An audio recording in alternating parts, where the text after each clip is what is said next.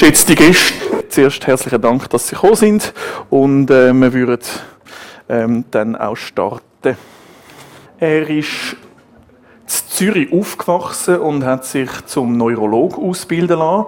Als junger Arzt ist er einmal für vier Jahre auf Amerika arbeiten. 1983 hat er die Leitung vom Stadtärztlichen Dienst der Stadt Zürich übernommen. Während 28 Jahren hat er sich so um die kranken und randständigen Menschen gekümmert und ist im Stadtrat als Berater zur Seite gestanden. Das Jahr ist er 65 geworden und hat darum als Angestellter von der Stadt Zürich müssen seinen Job an den Nagel hängen. Doch zur Ruhe setzen wird er sich bestimmt noch lange nicht. Heute Abend ist er zu Gast auf der Stadttagbühne begrüßen Sie mit mir den Albert Wittstein.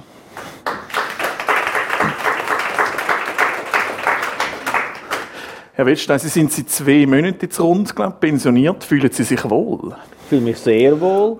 Äh, ich habe mich sehr gut angewöhnen. Ich habe einen äh, Schnitt gemacht, indem ich das erste Mal zu meinem Sohn nach Amerika gegangen bin, nach der Pensionierung, äh, und dort körperlich geschafft habe.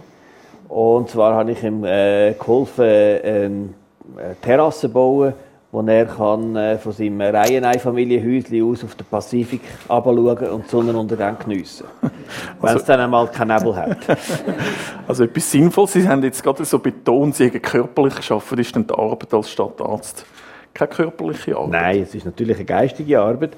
Und äh, wenn man mit dem Velo Hausbesuch macht, muss man ein bisschen strampeln, aber das ist eine körperliche Arbeit, das ist einfach sich ein fortbewegen.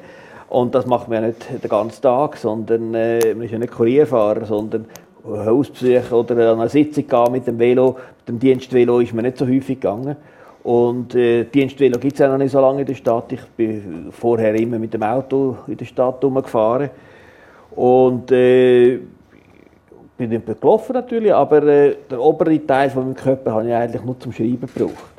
Und äh, da braucht es nicht viel Kraft. Und jetzt äh, bei dem körperlichen Arbeiten, und dann habe ich noch ein Holz gespalten jetzt in der letzten Zeit, weil man zwei Bäume müssen fällen im Garten und ich habe jetzt zu, zu Schmineholz verarbeitet äh, und das tut auch äh, ein bisschen körperlich mache ich etwas anderes, eine gute Abwechslung. Das hat mir sehr gut gefallen, aber natürlich ist das nicht alles und äh, ich habe schon wieder einen recht vollen Terminkalender und äh, den Termin heute haben Sie ja schon länger abgemacht.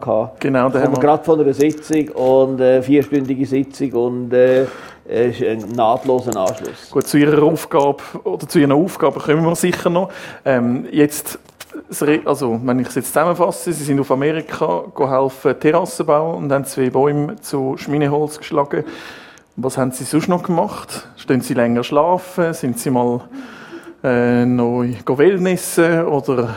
Nein, von dem halte ich nicht so viel. Äh, aber äh, natürlich tue ich äh, keinen Wecker mehr haben im Normalfall. Und, aber äh, das hat nicht so viel längeren Schlaf zur Folge. Manch, äh, manch, heute bin ich schon um halb sieben aufgestanden. Einfach so, weil ich nicht mehr schlafen konnte. Äh, nach sieben, äh, nach sieben Stunden und andere Mal kann ich bis um 8 Uhr schlafen. Das ist schon angenehm, dass man nicht mehr so morgen muss gehen. Da kann man zuerst einmal ausführlich die Zeitung lesen, bevor man dann äh, entscheidet, was man muss machen. Aber es gibt eben auch schon Sitzungen, die am, äh, äh, am 9 oder so anfangen. Und dann gibt es noch ein paar unangenehme Sachen, die mit dem Alter dann eben auch zugehören. Gewisse Körperteile fangen an äh, den Geist aufgeben. Zum Beispiel gewisse alte Zahnfüllungen fallen raus. Äh, dann muss man wieder eine neue reinmachen und so Sachen. Ich habe äh, letzte, letzte Woche einen äh, ganzen Vormittag beim Zahnarzt verbracht. Und also, eine Rundumerneuerung? Äh, ja, ja, nicht rundum. Generalüberholung. Aber äh, wieder mal äh, zwei Kronen müssen gemacht werden und so. Also das gibt auch der Körper der zeigt Alterungsspur. Das sieht man nicht nur der Farbe vom Bart und vom Haar. Oder? Zu Ihrem Bart kommen wir übrigens auch noch. Aber zuerst, wenn Sie jetzt das so erzählen, eben Sie haben jetzt, äh, sind beim Sohn gewesen, haben äh, sich körperlich betätigt im Garten sozusagen. Das sind alles sehr positiv. Was vermissen Sie? Ähm, oder was haben Sie in diesen zwei Monaten haben Sie mal Ihre Arbeit vermisst? Sind Sie am Morgen aufgestanden und haben wieder arbeiten? Oh nein, nein. Das, äh, ich arbeite schon, aber nicht, nicht äh, in die Stadt gehen. Also äh, am, am meisten Angst hat man gemacht, äh, das Fehlen vom Sekretariat. Ich hatte äh, während den 28 Jahren immer ein Sekretariat gehabt, wo für mich schon wunderschöne PowerPoint-Präsentationen gemacht hat, wo alle meine Mails beantwortet hat. Ich habe ein paar handgeschriebene äh, Hieroglyphen hergeschrieben auf Mails, die sie mir ausgedruckt hat und die haben dann das so erledigt. Und jetzt muss ich alles selber machen.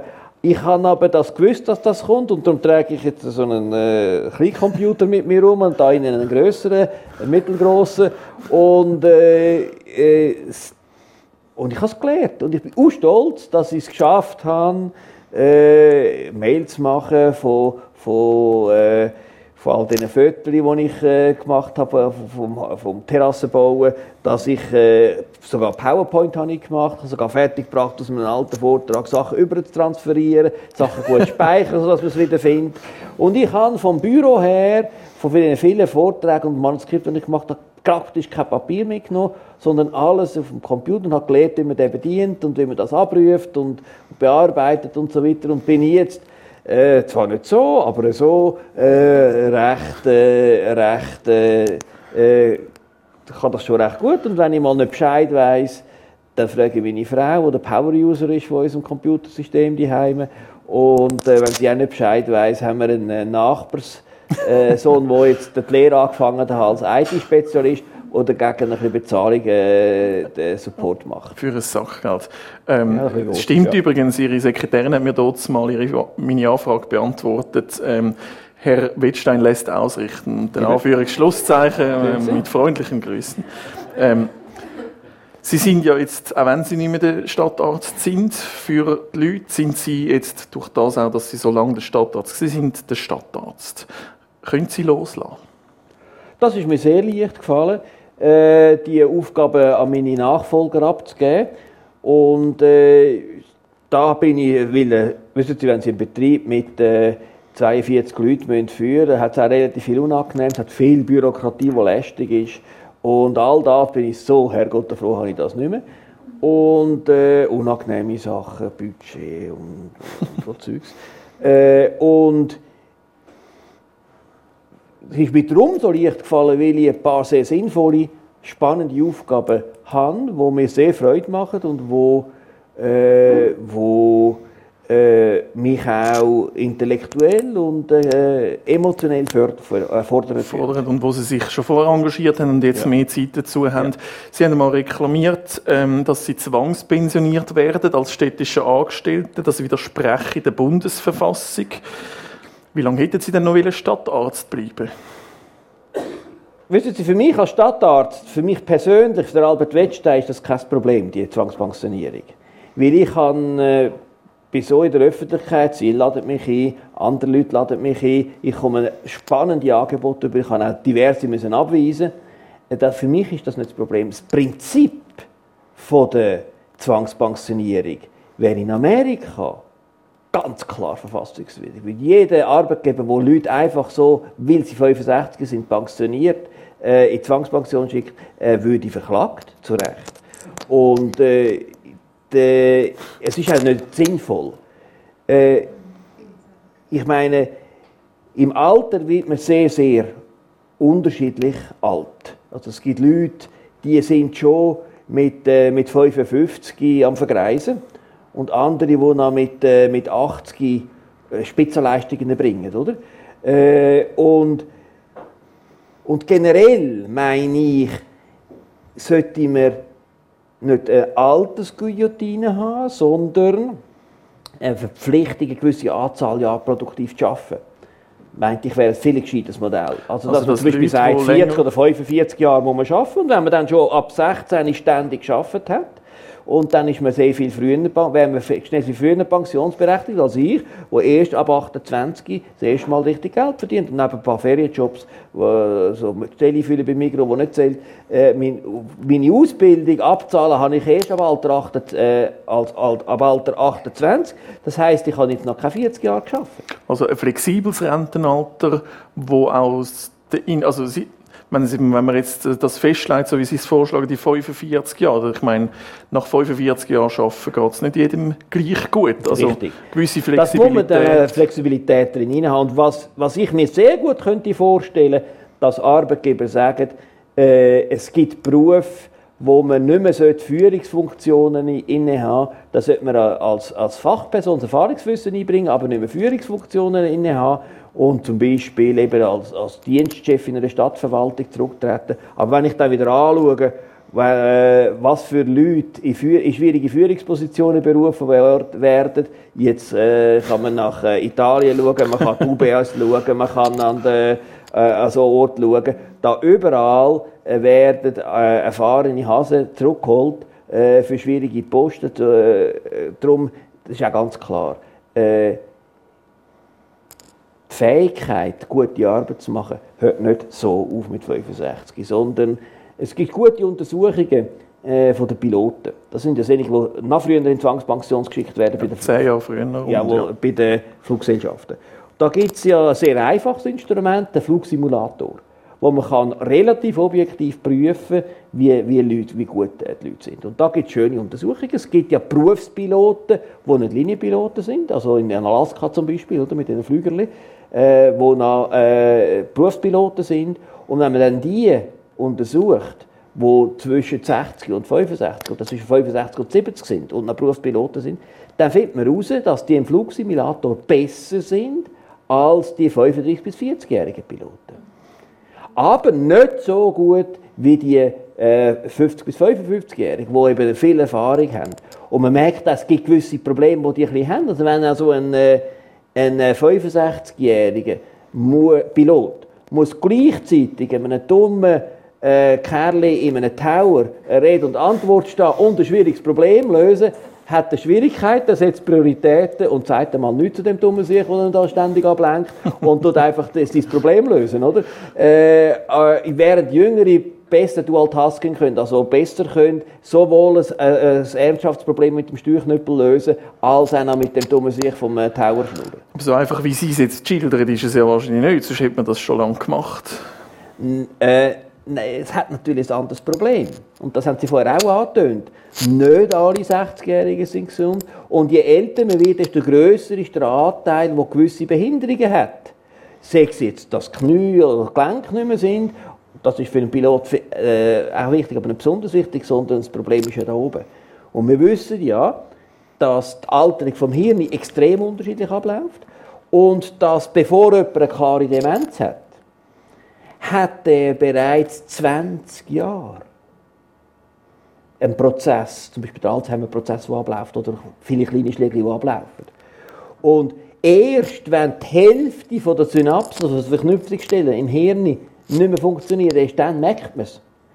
Selber merkt man, dass man ein weniger leistungsfähig ist, schon früher unter Umständen.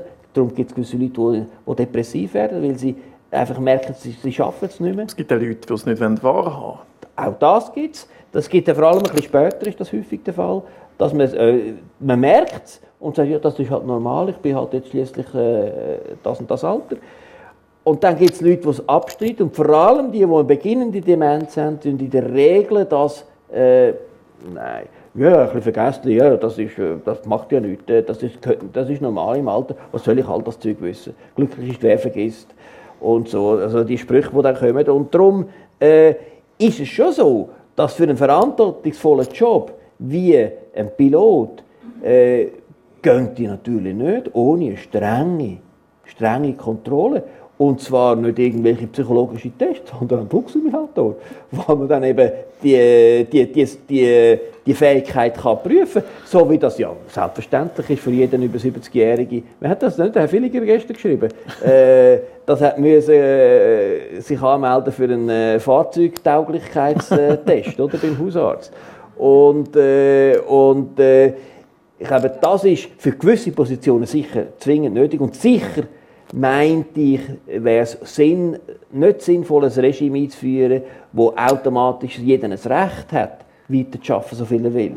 Sondern es müsste äh, auch so geregelt sein, dass man, äh, dass man muss, äh, können als Arbeitgeber sagen ich sehe die jetzt besser, wenn sie pensioniert sind. Wir sind nicht mehr so ganz zufrieden mit ihrer Leistung. Äh, sie haben super gute Leistungen erbracht, aber sie hören jetzt besser auf. Aber das, das finde ich ja noch ähm, gefährlich, denn äh, das hat ja auch dann Potenzial für Missbrauch. Das hat immer. Da Jeder Chef kann Leute künden aber da, findet immer einen Grund, Aber da würde ja ein, sage ich jetzt, ein jährlicher Ärztecheck ähm, für die Leistungsfähigkeit von einem Menschen äh, mehr bringen.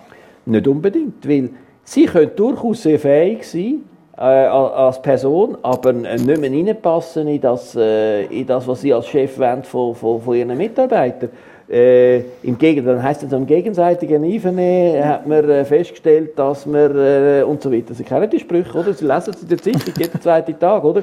Und, und ich glaube, das ist richtig, dass, äh, dass man so äh, Flexibilität muss haben. Und auf der anderen Seite ist es auch so, dass es wahrscheinlich richtig ist, dass man nicht so aufhört, sondern dass man langsam äh, reduziert, dass man also zum Beispiel äh, gewisse Sachen delegiert. Sie haben mal gesagt, Stressteil abgeben, als Berater zur Verfügung stehen. Ja, das ist zum Beispiel so etwas, oder, oder jetzt für, in meiner Position, sich als Chefarzt äh, abgeben, nach die Hausbesuche machen und äh, eine gewisse Sparte, zum Beispiel in einer Memory-Klinik tätig sein, nur noch 60 Prozent arbeiten und so Sachen. Das sind sinnvolle Modelle, wo man die Ressourcen nachher nutzen kann. Äh, man kann fragen, aber jemand tut äh, Bücher übernehmen. Und dann gibt es natürlich noch Spezialprobleme im Gesundheitswesen. Im Gesundheitswesen im Moment haben wir enormen Personalmangel.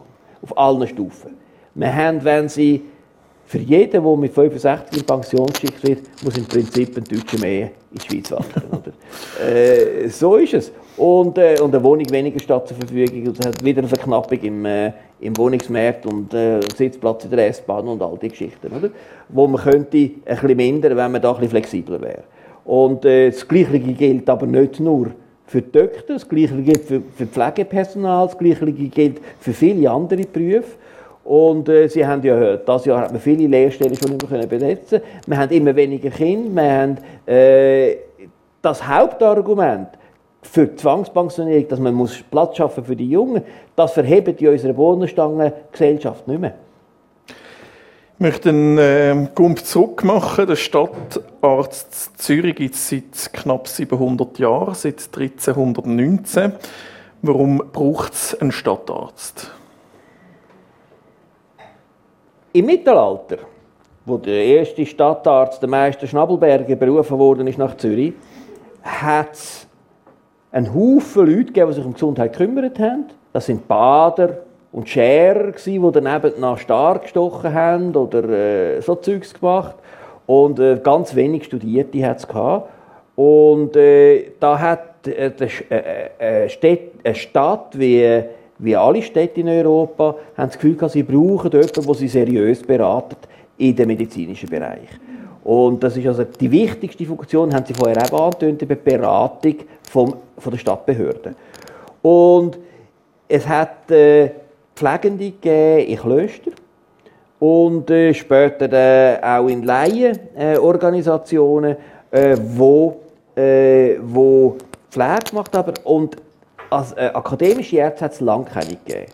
Und der Stadtarzt von Zürich hat also müssen, äh, die Schulmedizin, die damalige akademische Schulmedizin in der Stadt Zürich vertreten. Es hat ein, zwei andere Ärzte, nicht mehr, aber es hat auch nicht so viele Einwohner gehabt, natürlich.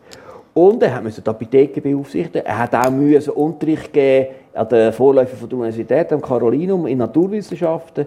Äh, das hat alles zu seinem Pflichtenheft gehört. Und er hat müssen äh, Krankenschau machen, wie man dem gesagt hat. Siechenschau, habe ich Ja, ja, Kriechenschau. Äh, Siechenkrank, das damalige Wort für krank war Siech. Und äh, er hat müssen also sagen, wer kommt ins, äh, ins, äh, ins äh, Siechenhaus, äh, wo außerhalb der Stadtmauer war, im St. Jakob.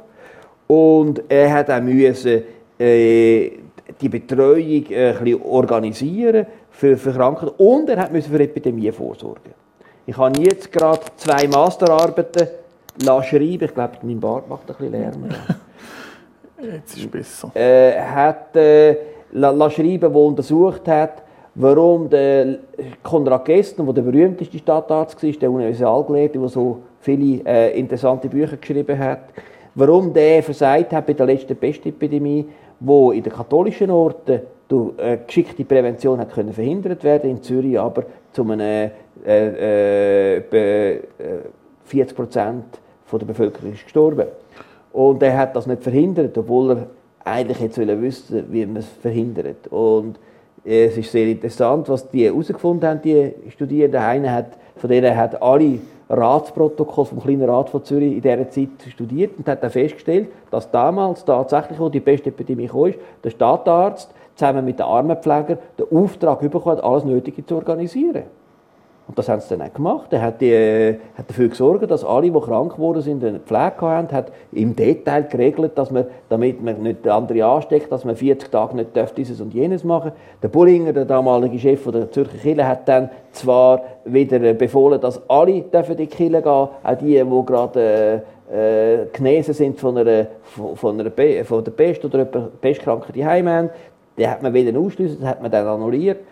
Aber was man nicht gemacht hat, ist eine Quarantäne einführen, wie das in Italien, in Luzern oder in Bellinzona üblich war und bewährt, sich bewährt hat. Das hat man nicht gemacht. Und man hat das wahrscheinlich darum nicht gemacht, weil der Gessner ein ausgeprägtes Pflichtbewusstsein hatte gegenüber den leidenden Menschen.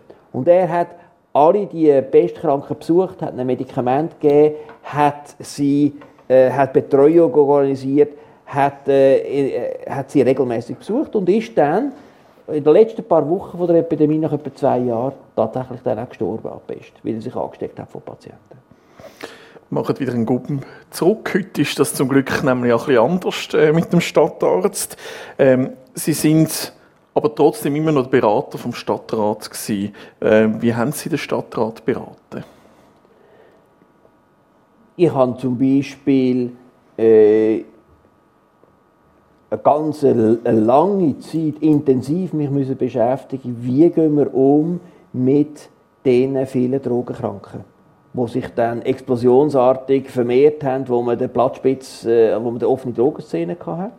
Wie kann man das machen, ohne dass man die AIDS-Prävention äh, äh, gefährden, ohne dass man, äh, dass man äh, eben, äh, mehr Unheil anrichten äh, mein Vorgänger im Amt, äh, wo dann Kantonsarzt war zu dieser Zeit, hat ja dann unzählige Spritzenverbot, Spritzenabgabeverbot beschlossen damals. Und zum Glück haben wir einen guten Kripo-Chef gehabt, der dann seinen Polizisten untersagt hat, nachdem er einen guten Vortrag hatte von einem äh, auswärtigen Mediziner, dass er äh, die Polizisten nicht mehr die Spritzen beschlagnahmen und dann hat auch der Herr Kantonsarzt müssen, äh, sein unselige Spritzenabgabeverbot zurücknehmen wir haben dann äh, auf dem Platzspitz und später vom Letten ganze Hilfsstrukturen organisiert. Wir haben vor allem auch äh, das Krankenzimmer für Obdachlose in, in, äh, müssen gründen. Das hat gekostet, das hat man müssen aufbauen, hat Struktur und so weiter.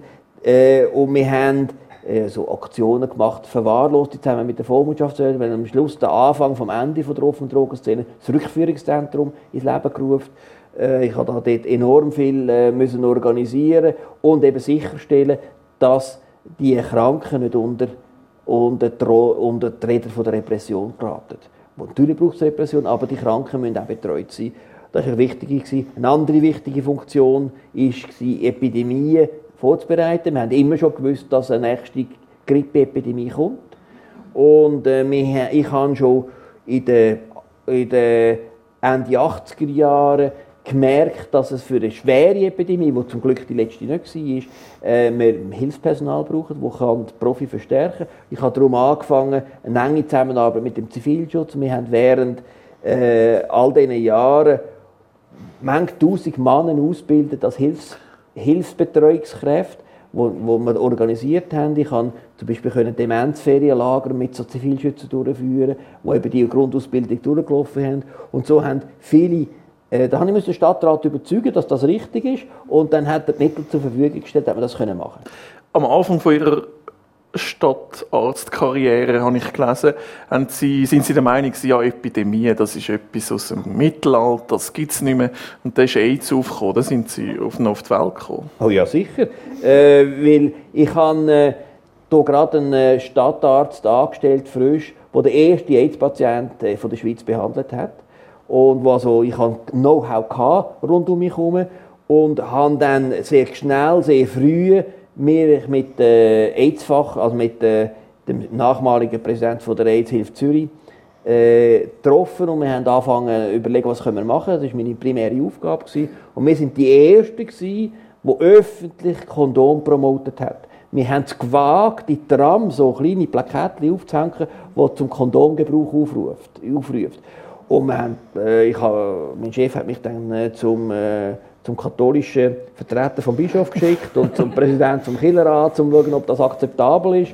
Und äh, wir haben gedacht, wir, wir haben, das hat alles akzeptant gefunden und wir haben dann äh, äh, keine Reklamationen gehabt.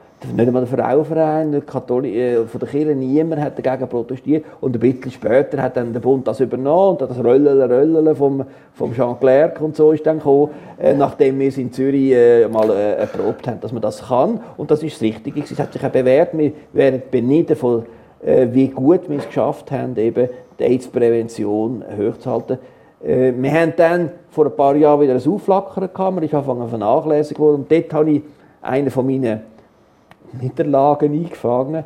Ich hätte gerne anlässlich vom Zürichfest ähm, äh, im Karlsturm vom Grossmünster das Kondom angelegt. Äh, aber das ist dann äh, vom Pfarramt Grossmünster gut, zwar gut geheißen worden, aber von der oberen Instanz dann abgelehnt worden. Ähm, Typhus ist einmal auftaucht, habe ich gelesen. Und dort sind sie, glaube ich, auch kurz verschrocken. Im ersten Moment weiss man es nicht, woher kommt es und wie viele Leute sind schon angesteckt. Ja, gewusst, wir haben gewusst, woher es kommt. Wir sind nämlich von, einer, von in eine Beiz gerufen worden, weil der, der Küchenchef von dieser Beiz und noch zwei andere äh, Mitglieder von dieser Beiz sind äh, an Typhus erkrankt und sind nicht im Ausland gewesen, sind, haben nur da geschafft. Und dann haben wir äh, und wie so Sachen immer, äh, Murphy's Law, die schlimmen Sachen passieren immer zum unmöglichsten Zeitpunkt. Das Ganze ist am Freitagnachmittag vor Pfingsten äh, äh, am Morgen beim Konsulat, am Mittag ist bei mir gelandet, am zweiten Nachmittag mit, mit, mit der Lebensmittelinspektorin in dieser Beiz gestanden und dann haben wir müssen entscheiden, was machen. Wir haben dann am, am Freitag vor Pfingsten auf die 8. Nacht eine Sitzung einberufen im, äh, im Stadtspital Triemli mit der Spitze vom Triemli-Spital, mit dem politischen Verantwortlichen, dem Kantonsarzt, äh, um zu entscheiden, sollen wir public gehen, sollen wir das veröffentlichen, weil Typhus kann man gut behandeln, wenn man es erkennt und wenn man es nicht erkennt, kann man äh, meinen, es ist nur Grippe und dann kann man zu spät kommen. Äh, wir haben dann äh, einen Kompromiss erarbeitet, wo, wo, wo wir alle Notfallärzte in der Region bis raus, weil das ist ein Bistro, gerade eine Ausfallstraße außerhalb der, wo der letzte Beiz, bevor man auf die Autobahn geht. Äh, und dann haben wir darum all die Spitäler und die Notfalldienste bis rauf nach äh Schweiz, Uri, Chur, haben wir äh, müssen telefonisch orientieren. Achtung, äh, wir haben einen Typhus, es könnte ja Typhus sein. Tun alle Ärzte, die zuweisen, informieren und sagen, Zürich sie Typhus. Und äh, denken daran, wenn ihr Hausbesuch macht oder Fieber, äh, fieberhafte Erkrankungen habt, die nicht so ganz typisch sind. Und so haben wir, aber wir haben Glück gehabt, wir haben dann herausgefunden in ein paar Tagen, was der Auslöser war. Es war eine Tourausscheiderin von Typhus, die aus Afrika in dieser Beiz geschafft hat. Und die ist zum Glück, äh, hat die Hygienerichtlinie eigentlich immer außer einmal gehandhabt und hat immer die Hände sauber gewaschen, außer einmal eine Portion Herdöpfelsalat, den sie gerüstet hat, ist kontaminiert alle anderen nicht. Und darum hat es nur äh, äh, hat es nicht noch äh, Erweiterungen gegeben. Also wir haben Glück gehabt, dass die Frau doch relativ Hygiene äh, bewusst geschafft hat. Nur einmal hat sie versagt. Das sind alles interessante Geschichten, die Sie da erzählen, die Sie erlebt haben in den 28 Jahren. Sie haben einen Teil oder also einen Bruchteil von denen zusammengefasst in einem Büchlein. Ähm, alle Leute können bestellen im stadtärztlichen Dienst. Das Telefon im stadtärztlichen Dienst, Zürich, den gibt es nämlich noch bis Ende Jahr, äh, äh, kann man das bestellen. Wieso haben Sie ein Büchlein geschrieben? Haben Sie sich müssen die Geschichte vom Lieb schreiben? Ja, äh, ich habe... Oder ist es wegen der Journalisten, die als Spot gekommen sind und sagen, erzählen Sie mal Nein, eine Geschichte? Nein, nicht wegen der Journalisten, sondern ich habe so... mache ja regelmäßig etwa 100 Hausbesuche im Jahr. Und da sieht man viel, wo die Leute nicht äh, wissen, was es gibt. Und weil die Leute nicht so wissen, was... Äh, was macht der Stadtarzt eigentlich, oder? Habe ich gefunden, das ist eigentlich noch spannend. Und dann habe ich ein paar wirklich nette Geschichten erlebt. Äh, und habe dann äh, die äh, mal fest, mal, mal geschrieben und dann haben die Reaktionen rund um mich herum gesagt, ja, das ist aber, äh, das, das müssen sie noch mehr machen. Und dann habe ich das halt gemacht und dann habe ich gedacht, das ist vielleicht gar nicht so schlecht, auf der, Ab auf der Abschied hin einmal ein bisschen äh, so äh, 25 äh, Geschichten, so Erlebnisse zu aus dem ganzen Spektrum von dem, was ich so gemacht habe, also von den Drogen über äh, Epidemien, äh, bis hin zur äh, Sterbehilfproblematik, äh, Palliativcare und Hausbesucherlebnis, Demenzbetreuung und so habe ich dann das, äh, habe ich das äh, äh, dargestellt und, und zum Glück habe ich eine Lektorin äh, gefunden, nämlich meine Frau, die äh, mein, mein holprige Deutsch ein bisschen ein bisschen salonfähig gemacht hat. Und die hat... Äh, Dass dann so auch einen Computer eingetippt hat? Nein, das hat sie Sekretärin gemacht. Eine Geschichte in diesem äh, Büchlein handelt von einem älteren Mann mit Inkontinenz.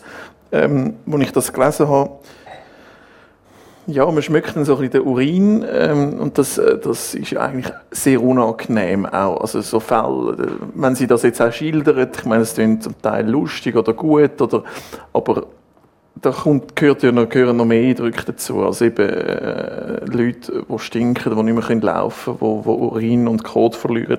Wie sind Sie mit diesen Situationen umgegangen? Das Maul geschnauft und nicht durch die Nase. Äh, relativ einfach und äh, äh, der Gestank hat mir eigentlich nie etwas ausgemacht, auch wenn er penetrant war am Moment.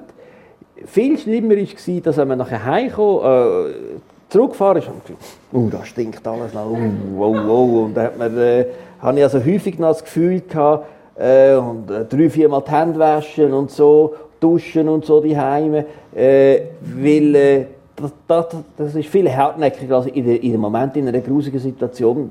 Das, das gibt es halt. Und äh, mit dem kann ich gut umgehen. Viel schwieriger zum Umgehen ist mit äh, schwierigen Sachen, also äh, belastende, nicht der Gestank, sondern belastende Schicksal. Und da gibt es nur eins, reden. Und man muss, ich habe immer am Abend, wenn ich zurückkomme, schon in meinem Büro erzählt, oh, jetzt habe ich wieder etwas angetroffen, denken Sie mal, was da, was da passiert ist. Und dann die Heimen am Abend noch mal ein bisschen darüber erzählen. Das gibt, hilft dem Verarbeiten. Aber ich habe ja natürlich auch die Chance gehabt, dass ich nicht nur beobachten musste, also ich hatte einen Auftrag gehabt, äh, Schlimmes zu verhindern. Und das ist mir vielfach auch gelungen. Und, äh, und darum habe ich äh, natürlich immer müssen ringen um eine optimale Lösung oder die wenigst schlechte Lösung. Zum Teil ist es um die wenigst schlechte. Eben, Sie haben auch gesagt, das habe ich ähm, auch gelesen, dass es manchmal gar keine gute Lösung gegeben hat. Richtig, da sondern, muss die wenigst schlechte Lösung. Ähm, Sie haben eben viele Hausbesuche gemacht. Sie haben äh, rund 100, sagen Sie, pro Jahr. Was haben Sie alles angetroffen? Ich habe Sachen angetroffen, wo, wo die gewöhnlichen Leute sich nicht vorstellen können, dass man das überhaupt macht. Gerufen worden von der Feuerpolizei in einem Zweifamilienhaus, äh, wo äh, alles verklöftert war. Und auch der Heizungsraum voll mit äh, Kartonschachteln, Papier und so weiter und so weiter. Und, dann, äh, und äh, es war ein pensionierter Säcklehrer. Und der hat einfach einen Haufen Sachen gesammelt, hat nie aufgeräumt und immer mehr und mehr und mehr gehabt. Ich bin ihm auch gefolgt in sein Schlafzimmer auf, hat müssen so, äh, so schmale Wege die Stegen aufgehen äh, und das war alles noch halb so schlimm. Gewesen. Aber der hat auch seinen Urin gesammelt. Und hat im Garten, äh, im Gartenweg zu, hat er ein Fass gehabt, wo er seinen Urin gesammelt hat. Er hat bestritten, er würde äh, Fäkalien sammeln. Ich habe es aber nicht geglaubt. Weil er hat die nämlich dann nach Frankreich in sein äh, Ferienhaus gebracht, wo er sagt, er hätte einen nährstoffarmen Boden. Und dann hat er seine natürlichen Dünger dort äh, in die Erde geleert. Hat er gemacht. Aber ich hatte auch schon äh, eine verwahrloste Wohnung, gehabt, wo ich mit drei Zivilschützern äh, geräumt habe. Und, und, dann, wenn man das organisiert, muss man die grusigste Arbeit selber machen. Dann habe ich einen Kübel voll Fäkalien müssen raustragen und in, vor dem Trottoir dort die Tollen leeren. So Sachen gibt es natürlich. Aber äh, zum Glück nicht häufig. Das sind Sachen, was man auch gesehen hat, sind äh, unglaubliche Zustände, wo ein Mann, wo Messi ist, das Gefühl hat, es sei richtig, dass seine Tochter äh, ihn besuchen nach einer Scheidung in seiner Wohnung und die Tochter hat das nicht mehr zumutbar gefunden und wir haben dann mit der Vormundschaftsbehörde müssen sagen, nein, der Mann hat kein Besuchsrecht, also hat kein Recht, den Mann zu besuchen keine Pflicht auch nicht, solange die Wohnung in dem Zustand ist. Äh, was ich auch getroffen habe, ist natürlich Drogenabhängige, Alkoholkranke, die in einer furchtbaren Situation leben.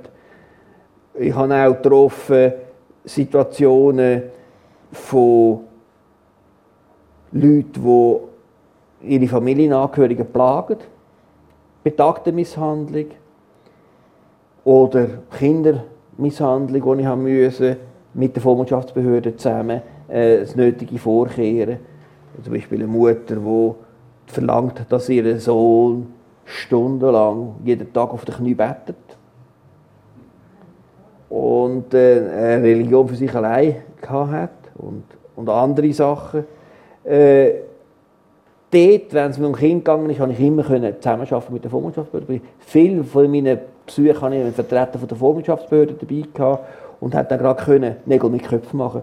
Und das ist, das ist auch immer sehr gut, wir haben immer das Zweite gewesen, hat man können diskutieren. Äh, und das ist schon wichtig gewesen. Manchmal, einmal habe ich müssen einen Zugang in ein Haus erzwingen, oder manchmal habe ich das müssen erzwingen mit Polizei. Und einmal ist die Patientin, wo man gewusst dass sie Alkoholikerin ist, in einem Entzugsanfall gewesen und hat während einer halben Stunde einen ständigen Status Epileptikus ständig zuckt. Und dann müssen äh, den Notarzt und die Ambulanz holen und hospitalisieren. Und dann, zum Glück sind wir gekommen und haben, eben, sind, haben die Polizei einbrechen Die Patientin hat praktisch ohne Defekt hat sie überlebt. Wenn man sie hätte liegen wäre sie wahrscheinlich dran gestorben. Ich habe mir da aufgeschrieben, das sind jetzt noch taffe Geschichten. Ähm, ich habe mir da aufgeschrieben, was ist das Traurigste was sie durchgemacht haben. Ähm, vielleicht ist es die Geschichte, und zwar ist es darum gegangen, ein demenzkrankes Ehepaar, das ständig gestritten hat, die Nachbarn, äh, vom Lärm, vom Geschrei äh, gestört war. Sie haben dann entschieden, dass man die trennt voneinander und kurz darauf sind beide gestorben. Wie sehr belastet Sie so Geschichten? Im Moment habe ich das Gefühl, ist alles gut gelaufen. War äh, noch ein bisschen schwierig, diese Geschichte, weil äh, als ich dann äh, gesagt habe, die Frau können Sie jetzt nicht mehr haben, jetzt haben sie so viel plagt, die muss so viel schreien, das ist nicht mehr in Ordnung. Dann hat, ist er in die Küche gegangen und zum Glück hat es eine Glastür gehabt. Und ich habe gesehen, dass er den Küchenschrank das Messer holt und hat auf mich los und ich konnte die Küchentüren zuheben mit der einen Hand und mit der anderen Hand mit dem Handy die Polizei telefonieren. Äh, und äh, das ist relativ kritisch gewesen, aber wo dann alles vorbei war, der Patient hat dann auch probiert, äh, nach einer Zeit, nachdem die Polizei da war, einem Polizist die Waffe zu entreissen. Und er äh, war ein guter Polizist, der hat sich die Waffe nicht entreissen Das zeichnet gute Polizisten aus in der Region. Ja, ja. Und, äh, und dann, wo dann alle versorgt waren, da bin ich einmal primär elekt aber das, äh, das traurige Ende ist eben erst äh, einen Monat später dann da gewesen, wo beide eben gestorben sind. Wo also einem natürlichen Tod? Einem natürlichen Tod, äh, beide, äh, weil, äh, und wenn man dann die Literatur liest, dann weiß man das, äh, ein Ehepaar, lebt, äh, Leute, die in einer Ehe leben, leben länger, aber Leute, die in einer nicht so harmonischen Ehe leben, leben noch länger. Und also zusammen streiten tut einem länger am Leben halten, als das Leben in Harmonie führen. Und äh, es gibt grosse Studien aus Amerika, die das belegen. Und also streiten sie ein bisschen richtig die Heime. äh, es, ist, äh, es ist gut, respektive tun sie nicht ihre Konflikte einfach unterdrücken und, äh, äh, und immer alles abschlucken, oder? Ich glaube, das ist, was, einem, was äh, das Leben verkürzt, wenn man alles muss abschlucken muss. Und wenn man es nach außen aus, äh, austrägt. Und die beiden sind 50 Jahre zusammen gewesen, und dann hat man sie gewaltsam getrennt, weil, das Gefühl, weil ich das Gefühl hatte, es geht nicht mehr, es ist nicht mehr zumutbar, es ist nicht mehr äh, mit der Menschenwürde vereinbar, dass der Mann die Frau so schüttet, immer, dass sie muss schreien wie am Spieß. Äh, das hat aber die Frau mehr am Leben gehalten als, als in einem guten Pflegeheim. Was ist Ihnen vorgegangen, wenn Sie müssen Menschen ähm, mit einem fürsorgerischen Freiheitsentzug einsperren lassen? Also, Ich nehme jetzt, gemacht, ja. Ich habe das hunderte Mal gemacht. eben, ähm, ich weiss nicht, gibt es da eine gewisse Routine? Ist Ihnen das am Anfang schwerer gefallen als am Schluss für Ihre Karriere? Also am Anfang ist mir das sehr schwer gefallen. Es ist jedes Mal äh, enorm der Puls auf und ich habe äh, beim Schreiben ein bisschen... Äh, Zittern. Ja, schon so in die Richtung. Nicht mehr so gut geschrieben. Und äh, es, ist, äh, es ist extrem emotional belastend, wenn man kommt und muss äh, jemand Freiheit wegnehmen. Ich als nicht Polizist, oder? Als Doktor, der eigentlich der Helfer bist. Aber ich hatte eigentlich nie Schwierigkeiten gehabt, für mich, das selber zu begründen. Ich habe immer sehr, sehr so- sorgfältig abgewägt, gibt es keine bessere Lösung. Und erst wenn es keine bessere Lösung gegeben hat, habe ich den fürsorglichen Freiheitsentzug angesprochen. Und meistens ist es ja gut rausgekommen. Und äh, äh, darum habe ich, hat der fürsorgliche Freiheitsentzug ist zwar eine Belastung, vor allem wenn, wenn sie, wenn sie äh, die Eröffnung von dem, oder? Sie tun ja einen Patienten untersuchen, tun mit dem reden und nachher tun sie für sich selber oder mit dem Mitglied von der Vormundschaftsbehörde zusammen den Entscheid fällen äh, durch eine kodierte Absprache. Ja, jetzt ist es soweit, und dann gehen sie raus, tun die Formulare ausfüllen, tun der, der Polizei oder der Sanität berichten, dem Spital berichten und dann kommen sie wieder zurück und dann müssen sie dem Mann sagen, sie spinnen, oder? Nicht mit diesen Worten, aber mit dem Inhalt. Und das geht nicht mehr. Äh, und äh, Was gibt es da für Reaktionen? alles. Es gibt Also alles. Leute, die klatschen? Äh, es gibt Leute, die, die sagen, ja, ich habe schon gedacht, wo sie gekommen sind, dass sie das wollen. Und, äh, und resigniert dann einfach das mitmachen. Dann gibt es Leute, die sich äh, körperlich wehren, das können sie nicht, das, äh, ich will nicht. Und dann, dann sage ich, ja, sie, sie können einen Rekurs einreichen, aber sie müssen jetzt trotzdem gehen, jetzt müssen sie mit diesen Herren mitgehen. Häufig habe ich gewartet, bis die Herren von der Sanität angekommen sind, oder die Damen und Herren heutzutage, früher nur Herren, heute Damen und Herren. Und, äh, und dann im Notfall hat man halt eben auch, mal habe ich jemanden, der gar nicht so erfreut war, dass ich zum Schutz von seiner Mutter ihn eingewiesen habe, weil er äh, wahnkrank war und eine alte Mutter in der Wohnung gewohnt hat. Äh, der hat dann, als er äh, an mir vorbeigelaufen ist, noch äh, mir ein paar, ein paar geschmiert, aber, oder an den Haar gezogen, jetzt weiß ich nicht mehr, was es war, aber das ist äh, harmlos. Ich meine, das ist, äh, das, das ist nicht schwierig. Wenn man überzeugt ist, dass man alles probiert hat, das habe ich in diesem Fall auch, äh, eine andere Lösung, dass man wirklich überzeugt ist, das ist die richtige Lösung, dann kann man die äh, Schwierigkeiten, die es dann gibt, und die emotionale Belastung auch gut verarbeiten. Haben Sie auch Fehlentscheid getroffen? Ja, sicher. In der Regel stehen ja Ärzte nicht so zu ihren Fehlern. Ich war äh, bin dabei, gewesen, wo die Vormundschaftsbehörde äh, eine Mutter, die wahnkrank war, Verfolgungswahn hatte und Kinder wegen dem isoliert hat, äh, weggenommen hat. Das heisst, die haben, die Vormundschaftsbehörde hat einen Obhutsentzug gemacht, die Kinder sind in der Schule gewesen, und dann von der Schule direkt vom Vater abgeholt worden, der geschieden war von dieser äh, kranken Frau. Und wir haben das der Vormundschaftsbehörde dieser Frau eröffnet und hat mich mitgenommen mit der, über- mit der Fragestellung, ich müsse äh, mich um die Frau kümmern, eventuell muss ich sie in die Klinik hinweisen, weil die sagen offensichtlich geisteskrank. Und ich habe das dann gemacht, ich habe mit dieser Frau geredet und es war offensichtlich, dass die Frau geisteskrank ist. ist äh, Wahn, also Verfolgungswahn hat sie gehabt. Aber ich habe auch, das ist eine klare, ist eine Apothekerin von Beruf und sehr äh, beschlagen und sehr äh, schlecht auf Doktor zu sprechen. und, äh, und Ist das bei allen Apothekern so? Nein, nein, nein. Aber die war äh, auf mich sehr, äh, sehr nicht zu sprechen, gewesen, gut zu sprechen gewesen und hat gesagt, also, ich habe gesagt, vielleicht wäre es empfehlenswert, jetzt, wo, wo, wo man ein Kind wegnimmt, wenn sie etwas würden nehmen, um sich ein bisschen beruhigen. Da hat sie sofort natürlich realisiert, dass ich meine Neuroleptika, also die, die starken Beruhigungsmittel, und, äh, und hat gesagt, keinen Fall nehme ich das. Wir müssen ja nicht meinen, ich nehme so etwas. Und dann, wenn, ich, wenn sie mich in die Klinik hinweisen, ich weiß schon, wenn ich mich muss aufführen muss, damit ich schnell wieder entlassen werde. Ich habe mich von ihr überschwätzen lassen und habe nichts gemacht. Und das war ein Fehler. Weil die Frau hat so Verfolgungswahn gehabt, dass sie das Gefühl hatte, sie werde vergiftet. Und die hat, verhungert.